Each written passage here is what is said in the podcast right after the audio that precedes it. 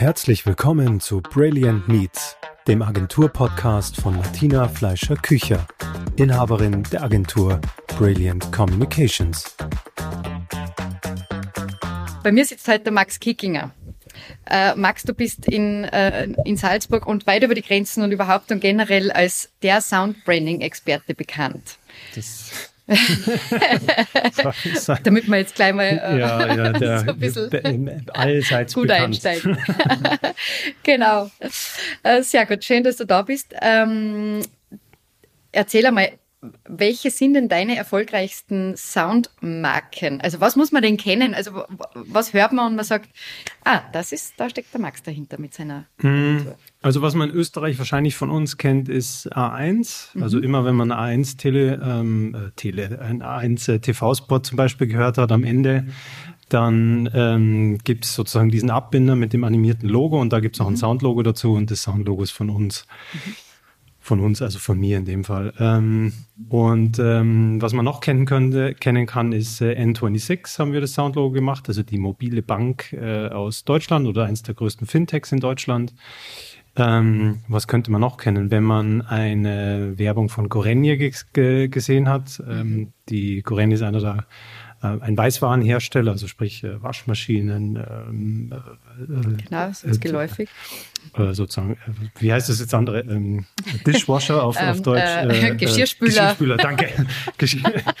Geschirrspüler, solche Dinge und Kleingeräte für die Küche und für den Haushalt. Mhm. Ähm, da haben wir das Soundlogo dafür gemacht. Ja, das sind so wahrscheinlich die drei, die drei Projekte, die man kennen kann mhm. äh, von uns. Sehr gut. Ähm, Soundmarke, was ist deine Erfahrung damit? Also wie wichtig ist es im, in, in Summe für eine Unternehmensmarke per se? Wie viel äh, macht da eigentlich auch äh, der Klang aus als, äh, als, als Branding-Element? Mm, also grundsätzlich kann man sagen, je größer eine Marke wird, desto unverzichtbarer ist das Thema, dass man sich alle Sinne anschaut. Mhm. Grundsätzlich mal. Also mhm. ähm, eine Marke ist ja so ein universelles, äh, universeller Gesamteindruck ähm, einer und eines Unternehmens in, in sinnlicher, einfach verständlicher, wiedererkennbarer Form. Ja? Und natürlich klingen Marken auch. Und je größer sie sind, desto mehr klingen sie auch. Und ich habe halt sozusagen die Möglichkeit als Marke, wenn ich schon Geräusche mache oder Klänge mache oder Musik verbreite oder sonstige Dinge, die irgendwie an meinen Ohren oder an den Ohren der Kunden ankommen, dann habe ich halt die Möglichkeit, ähm, das Ganze für meine Unternehmensziele zu nutzen. Also sprich Markenerkennung herzustellen, Emotionen zu vermitteln, aber auch Funktionalitäten zu verbessern. Klassisches Beispiel in der heutigen Zeit, wenn ich zum Beispiel mit ähm, Geräten interagiere, dann ist Klang ein Element, was Interaktionen verbessern kann. Also entweder schneller verständlich machen oder angenehmer in der Nutzung. Ähm, klassisches Beispiel, das Drehrad am iPod. Mittlerweile Asbach uralt, aber mhm. es ist sozusagen, das Drehrad am iPod hat ja selbst keine Haptik, aber nur durch ein Piezo Klang hat es sozusagen eine Pseudo-Haptik erstellt, ganz zu Anfang. Mhm. Mittlerweile ist es auch anders, weil ich natürlich Sensoren habe und haptische Motoren, die sozusagen diese Haptik tatsächlich auch an einem, auf einer Glasoberfläche echt herstellen. Aber bis sozusagen bis vor einigen Jahren war der Sound ein großer Teil davon, dass ich diese Pseudo-Haptik sozusagen über, ein, äh, über einen Klang herstelle. Und da hatte ich tatsächlich mhm. das Gefühl, ich drehe an diesem Rad und das rastet ein, obwohl es da nichts zum Einrasten gab. Mhm. Und ähm, anderes Beispiel, der Parksensor im Auto. Ja, Parksensor im Auto ist ein Geräusch, kennt jeder, es macht bis er irgendwann sozusagen steht. Und das ist ein kleiner Klang, der aber einen immensen Einfluss hat auf ganz viele Industrien. Also ich habe die Autoindustrie per se, ich habe Werkstätten, weil einfach weniger Unfälle beim Einparken passieren. Ich habe aber genauso Versicherungen. Also das heißt, ich habe Versicherungen. Naja, sozusagen, weil weniger Parkschäden zu so, bezahlen ja. sind. Ja. Ähm, das heißt, ich habe hier ähm, drei Industrien, die von einem ganz kleinen Klang massiv beeinflusst sind, was man im ersten Moment gar nicht so vielleicht wahrnimmt. Und das Lustige bei diesem Klang ist zum Beispiel, dass das Prinzip eins ist, was man ähm, intuitiv gelernt hat, nämlich ähm, sozusagen man versteht ja sofort, wenn dieser Klang schneller wird, dass der Abstand kleiner wird. Mhm. Aber es macht sich eigentlich kaum einer Gedanken darüber, warum das so ist. Ja? Und der Grund, warum das so ist, ist ja relativ einfacher. Ähm, ich habe das gelernt in der Natur, oder in der Natur ist immer übertrieben, aber ich habe es gelernt sozusagen durch, durch Dinge, die jeder kennt. Wenn ein Ball, ein Tischtennisball oder ein, ja. ein Tennisball zu Boden fällt, dann macht er genau das gleiche Prinzip. Also er macht Ding, Ding, Ding, Ding, Ding, Ding, Ding, Ding, Ding, Ding, Ding, Ding, bis er irgendwann liegen bleibt. Also bis der Abstand so gering ist, dass er einen konstanten Klang macht in dem Fall.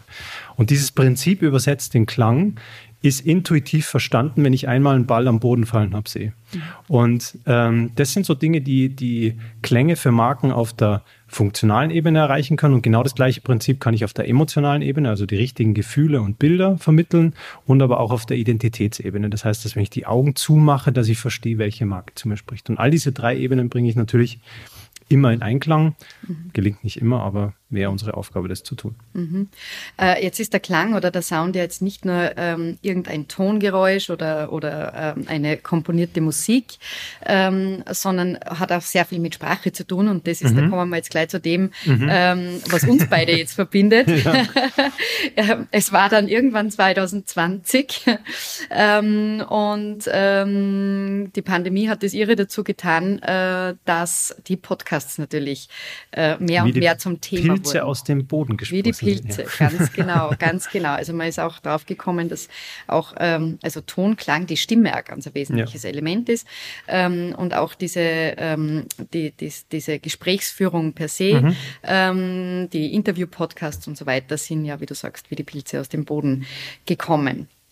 Wir haben uns äh, damals, und es ist jetzt zweieinhalb Jahre her. Mhm. Ich glaube, wir haben unseren ersten gemeinsamen Podcast am 1. September 2020 genau. äh, on air geschickt ähm, unter dem Titel Ready to Podcast. Seither ist einiges passiert. Wie hast du das jetzt äh, rückblickend ähm, wahrgenommen oder was, was sagst du, wie hat sich die, die Zeit jetzt entwickelt in der kurzen, mhm. doch recht kurzen Zeitspanne? Ähm, also das Thema Podcast ist ja eins sozusagen, wo das hat jetzt sozusagen die zweite Welle gemacht in dieser in dieser mhm. Corona-Pandemie. Und es sind so ein paar Faktoren meiner Ansicht nach zusammengekommen. Erstens mal haben Plattformen wie Spotify und Apple erkannt, dass sozusagen das Musikgeschäft ein Geschäft ist, in mhm. das sie sich setzen und ähm, das narrative Audiogeschäft, also praktisch alles, was Podcasts, Audiobücher und so weiter und so ist, eine ähm, sozusagen mögliche zweite Einnahmensquelle. Und dementsprechend haben sie ähm, da wahnsinnig viel investiert in sowohl Content-Formate als auch in das Thema Distribution, also sprich, wann, wo, wie bei der Spotify-App dir was angezeigt wird. Im ersten äh, Schritt ist ja ein mhm. extrem wichtiger Teil dafür, wann du was hörst. Ne? Mhm. Und dadurch, dass die Aufmerksamkeit von uns oder die, der Aufmerksamkeitsökonomie, die jetzt beschränkt ist, ist das die Logistik, wie ich Dinge erkenne oder wie ich sozusagen neue Dinge entdecke eins der wesentlichsten Dinge, wann sozusagen, also wann User Adoption passiert oder wann die, wann die Nutzer Dinge tatsächlich auch nutzen. Ja. Mhm. Ähm, und das Thema Podcast ist eins, wo, wo du gemerkt hast, dass auf einmal das Ganze zum Big Business erklärt worden ist. Also das hat dann so angefangen mit den Themen, wo ähm, aus Amerika diese zweite Welle mit diesen in, also investigativen äh, Crime-Formaten wie Serial und so kam und auf einmal kam diese True Crime-Welle als dieser, dieser erste massive mhm. Stream von Formaten, die da kamen. Und dann noch parallel dazu so Dinge wie ähm, in, in Amerika der Talk Radio ganz andere Stellenwert, als das das bei uns hat. Also in dem Sinne gibt es das bei uns nicht in diesen klassischen Radioformaten. Aber in Amerika ähm, gab es dann so Podcaster wie Joe Rogan und sowas, wo mhm. auf einmal dieses, auf einmal so ein Momentum in diesem, in diesen äh, Narrativformaten da war. Und es war halt ganz extrem zu sehen, dass du auf der einen Seite ähm, diese, dieses massive Investment der Plattformen, dass es sozusagen breit gemacht werden sollte als Thema und auf der anderen Seite diese unfassbare Entwicklung der Technologie dahinter und der Technik dahinter, wie du aufnimmst. Also Technologie einerseits, diese Verbreitung dessen, was du an narrativen Formaten mit KI, also sozusagen schneller verarbeiten konntest und auffindbar machen konntest. Das ist ja immer das große Thema. Aus einer Stunde Material Audioformat habe ich halt das Thema, dass ich mir das halt anhören muss, um zu wissen, was mhm. drin passiert. Ja. Ich kann ja nicht wie bei Bildern schnell drüber scrollen. Ich meine, es geht mit schneller Anhören und so schon ganz gut, aber halt weit weg von dem, dass ich mir schnell einen Überblick über eine Stunde Gespräch verschaffe, wenn ich nur ein Audiofile habe. Und so Technologien dahinter, wie zum Beispiel KI, die dann ein Transkript erstellt und du sozusagen suchbare Inhalte aus Audiofiles machen kannst, war halt eine massive, massive Vereinfachung, dass du auch äh, Inhalte auffindbar machst. Mhm. Und ähm, all diese Entwicklungen haben einfach dazu geführt, dass das Ding einfach ähm, von am Nischendasein, Audioprodukt, hin zu eigentlich einem nicht mehr vernachlässigbaren Teil für jeden Verlag, jede Marke und jedes Unternehmen, was mhm. draußen ist, geführt hat. Mhm. Und man hat ja gemerkt, ähm, dass wirklich alle händeringend danach gesucht haben, mhm. was mache ich jetzt wirklich? Mhm. Ich setze jetzt für mich einen Podcast um. Mhm. Was, was ist eigentlich die richtige äh, Herangehensweise? Ähm, wie schaut mein Corporate Podcast aus? In welche Richtung geht's? Ähm, und das war ja dann unsere Intention mit Ready to Podcast. Wer es jetzt nicht kennt, ähm, das ist unsere Initiative Initiative, die wir eben 2020 gestartet haben, wo wir einen Podcast gemacht haben, wo es ums Podcasten ging, mit Podcastern. Ein Meta-Podcast. ja, genau. Das, das ähm. hat dann schon zu, zu in Amerika hat es dann schon diese, diese typischen ähm, diese äh, sozusagen Comics drüber gegeben. Do you want to be part of my podcast where I talk about podcasts with podcasts, mhm. bla bla bla mhm. und so. Also das heißt, die, die, ja, dieses Thema Meta-Podcast zu machen, war sozusagen die Strategie, auf äh, so, äh, Projekte zu generieren und zu sagen, okay, hey, da, da passiert was in dieser, in dieser Branche. Du warst noch nicht so evident, und auf einmal ist es dann sozusagen sehr schnell gegangen. Ja, und vor allem das Spannende war schon, ähm, mit den erfolgreichen Podcastern zu sprechen, mhm, zu sagen, definitiv. was ist denn, wie, wie, ja. wie geht ihr das Thema an oder definitiv. was sind eure Learnings, was funktioniert wirklich gut, was funktioniert gar nicht. Ähm, und wir haben ja auch einige ganz äh, spannende Persönlichkeiten, durchaus prominente ähm, vor Mikro gehabt, ähm, wie zum Beispiel den Ali Malocci auch. Ähm, wir haben die, ähm, den Andreas Sator gehabt von Erklär mir die Welt. Ähm, wir haben den Florian Gasser von der Zeit gehabt und so weiter. Also wirklich Michi so. Buchinger. Mhm, Michi Buchinger, genau. natürlich, genau. Also da gibt es jetzt mehrere, äh, die, ähm, es sind alle spannend. Also jeder per se und es, sie kommen auch aus unterschiedlichsten Bereichen.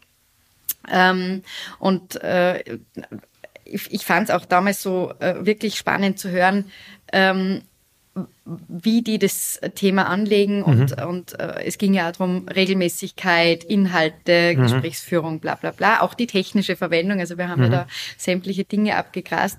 Ähm, aber was ist aus deiner äh, Sicht her das größte Learning? Warum ist ein Podcast erfolgreich oder wann ist ein Podcast erfolgreich? Relativ einfach, wenn du Dinge zu sagen hast.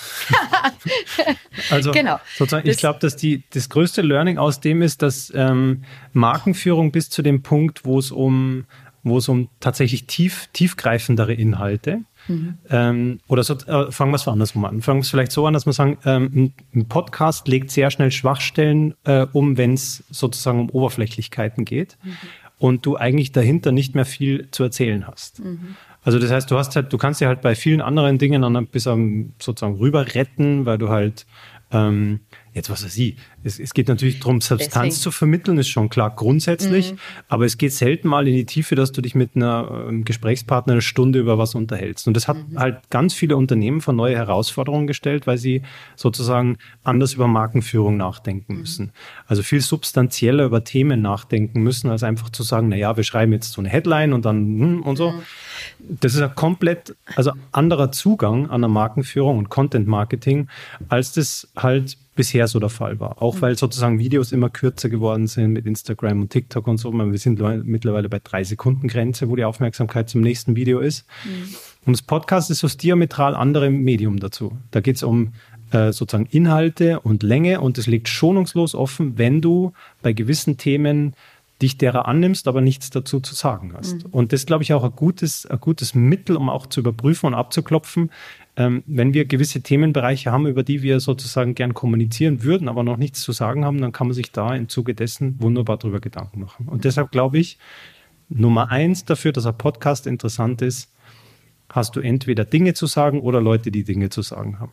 Genau, deswegen sind speziell in Interview-Podcasts, glaube ich, so, oder wo zwei Moderatoren sich zusammen mhm. unterhalten, ähm, besonders erfolgreich. Und zum Thema Moderatoren muss man natürlich jetzt auch dazu sagen, man darf jetzt auch nicht glauben, dass äh, man sich nur fürs Mikro zu setzen braucht. Ja? ja. Ähm, also es, es, gibt schon ähm, äh, begründeten Unterschied in jemanden, der ausgebildet ist in, äh, ja. im Moderieren. Äh, das kann nicht jeder. Ja? Also äh, brauche mir nur selber bei der Nase zu nehmen. Ja, also es gibt einfach einen Unterschied. Ähm, und das finde ich ist ein sehr großes Learning, ja. äh, dass man sich das nicht so einfach vorstellt und sich nicht einfach hinsetzt und sagt, produziere halt jetzt einfach einen Podcast. Das wird schon, wird schon passen. Lade ich mal einen spannenden ein und dann, dann, dann plaudere ich mal. Dann plaudere ich mal und dann hört mir sicher wer zu. Mhm. also ich glaube, ganz so einfach wird es nicht sein. Ich glaube, dass das auch eine ähm, ähm, interessante also so eine Art Demokratie, also äh, sagen wir mal, Audio hat ja immer das Thema, dass man sagt, naja, das ist viel leichter zu produzieren als Video und hin und her. Mhm.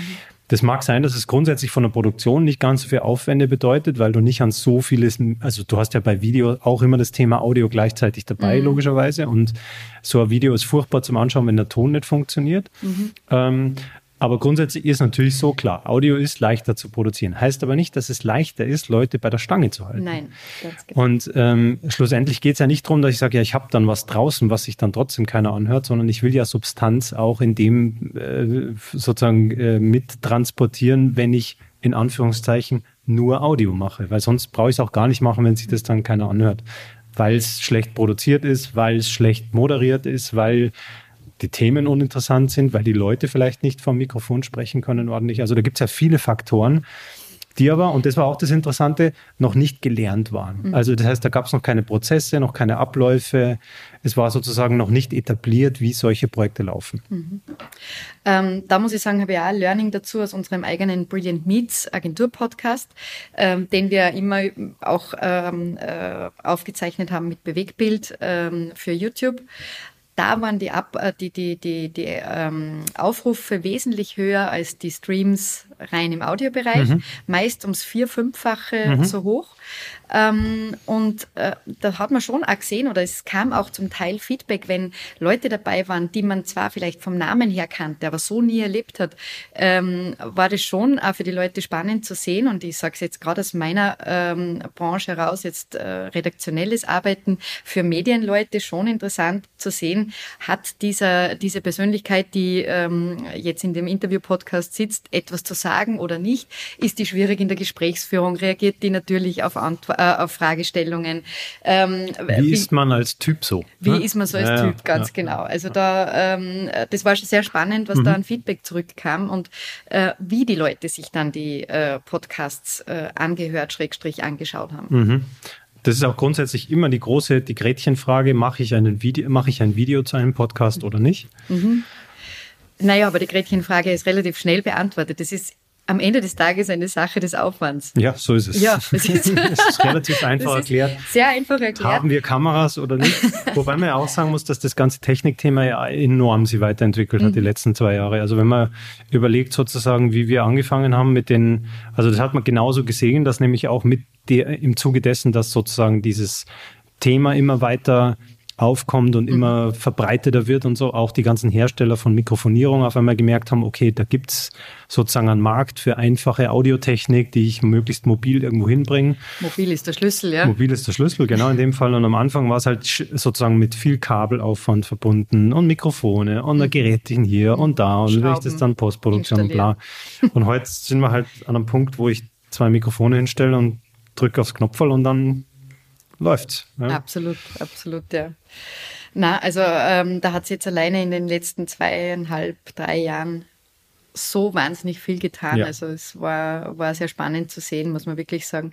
Ähm, mein anderes Learning war auch noch, was gut funktioniert. Ähm, auch eine ganz andere Schiene. Wir haben einen äh, Charity-Podcast dann ja gemacht. Mhm. Ähm, du kannst dir erinnern, wo wir dann 35.000 Euro lukriert haben für mhm. verschiedenste karitative Institutionen.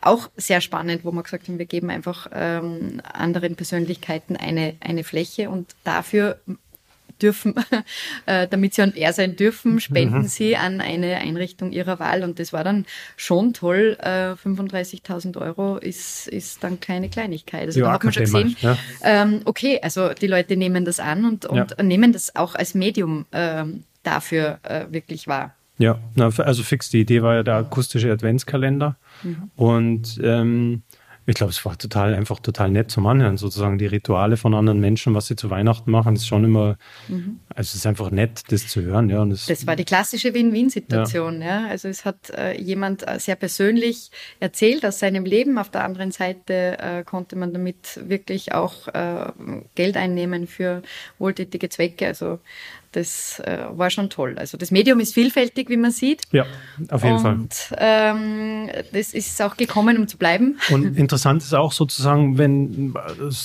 wenn man sich das Thema Podcast heute anschaut, ist es immer auch ein sehr dankbarer Startpunkt, um sich über Themen selbst auch klar zu werden. Also sozusagen, wenn ich, wenn ich ähm, sowas, man merkt der Marken, also Markenführung ist ja heute bis zum gewissen Grad so eine Art eigenen Newsroom zu bauen oder so ein Editorial Hub zu bauen oder sowas. Also auf der einen Seite Kampagnisierung mhm. der Themen, die ich habe, okay, wo ich sage, klassisch Werbung zu machen. Auf der anderen Seite nehme ich als Marke ja die Themen immer stärker auf Social Media und den Kanälen, die ich selber steuere, selbst in die Hand. Also mhm.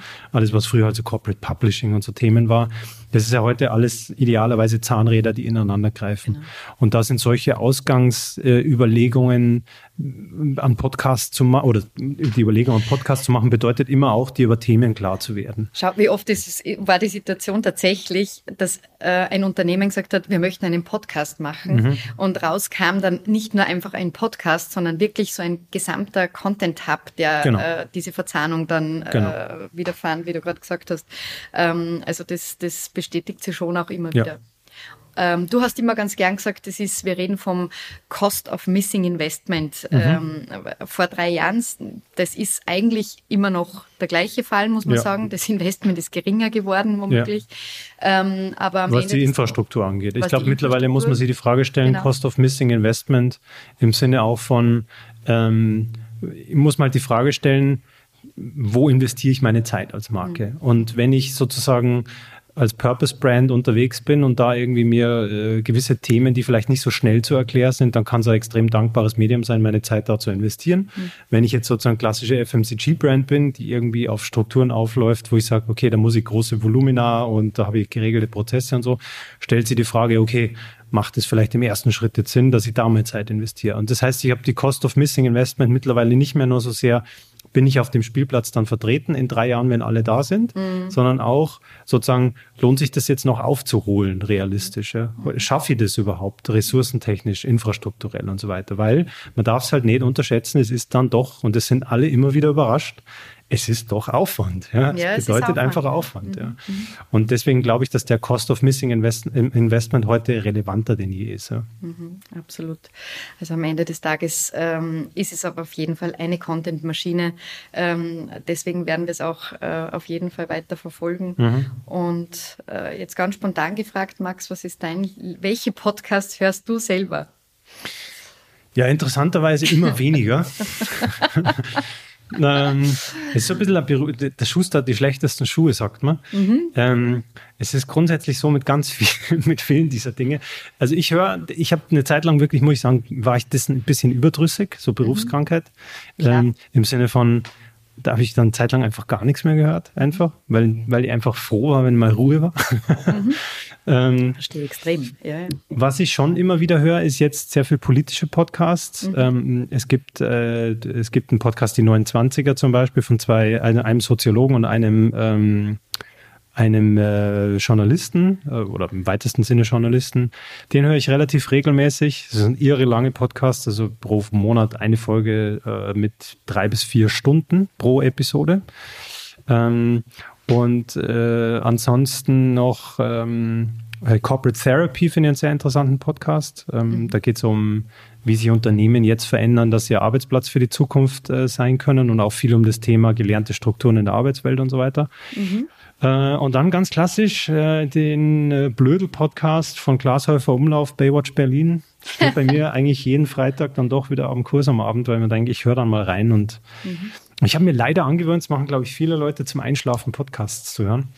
Absolut, ja. Ähm, was nicht immer Schlaf fördert, gesund, muss man auch sagen. Kommt auf die Inhalte drauf an. Ja, das auch. Wobei es gibt dann so Momente, wo man sich denkt, jetzt hält mich der Podcast am Wachbleiben. Also es gibt immer so das Ding, wo ich mir denke, ich kriege gar nichts mehr mit, dann ist die Folge vorbei, dann ist es abgehakt, weil ich äh, sozusagen, ich glaube dann unterbewusst alles mitbekommen zu haben, was natürlich totaler Quatsch ist. Mhm. Ähm, aber manchmal aber, hält er mich dann auf dem Einschlafen ab. Ja, ja, weil wenn es ja. besonders spannend dann, ist, ja. dann, dann wehrt man sich gegen das Einschlafen. Und deshalb Blödel-Podcasts, weil dann kannst du, dann kannst genau. du sagen, okay, gut, ist egal. Ja, Penne genau. ich einfach rein.